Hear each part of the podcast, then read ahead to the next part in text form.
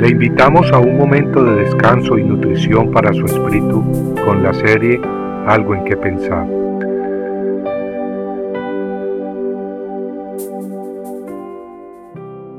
Confió en el Señor.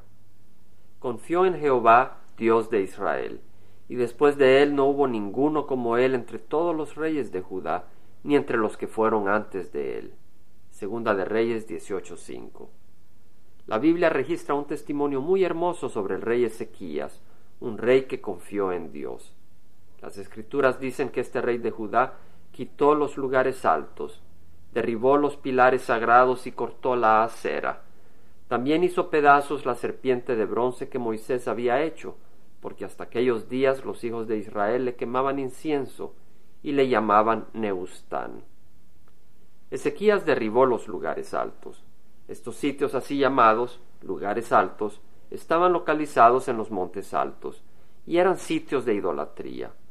Pero el pueblo también tenía lugares altos de adoración a Jehová, donde sus adoradores ofrecían sacrificios y quemaban incienso a Dios. Pero entonces, ¿por qué razón Ezequías derribó los lugares altos dedicados también a Jehová? La respuesta es muy simple.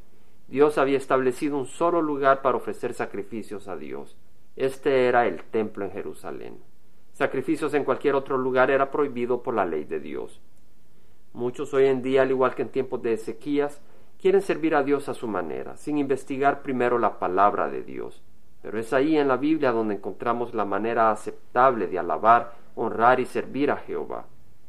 Ezequías, en su espíritu consagrado a Dios, destruyó aquellos sitios religiosos dedicados a Jehová que no estaban de acuerdo con su palabra. Tal como leemos en Segunda de Reyes 18:3, él hizo lo recto ante los ojos de Jehová. Así también leemos que hizo pedazos la serpiente de bronce que Moisés había hecho, porque hasta aquellos días los hijos de Israel le quemaban incienso. Sobre esta serpiente de bronce podemos leer en el libro de Números 21. La ocasión fue una de tantas en que los israelitas murmuraron contra Moisés y contra Dios, mientras caminaban por el desierto rumbo a la tierra prometida.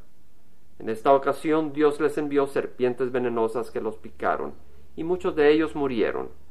Cuando el pueblo aceptó su pecado y pidió misericordia, Dios le dijo a Moisés que hiciera una serpiente de bronce y que la pusiera sobre una asta, para que todo aquel que al ser mordido viera a la serpiente de bronce fuera sanado.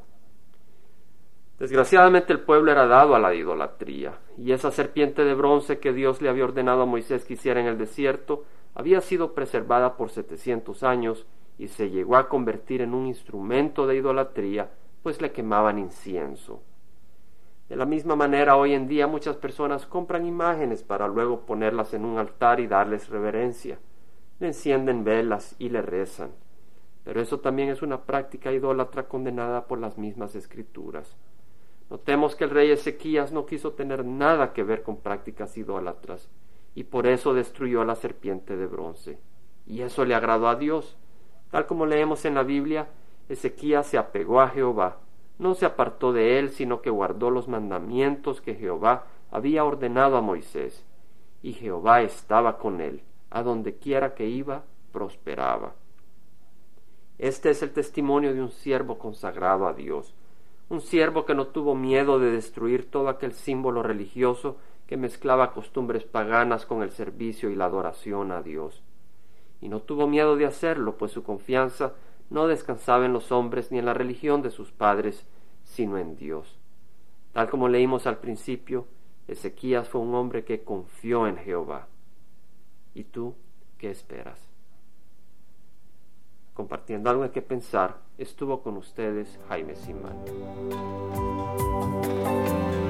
Si usted desea bajar esta meditación, lo puede hacer visitando la página web del Verbo para Latinoamérica en www.elvela.com. Y el Vela se deletrea E L B de verdad E L A, donde también encontrará otros materiales de edificación para su vida.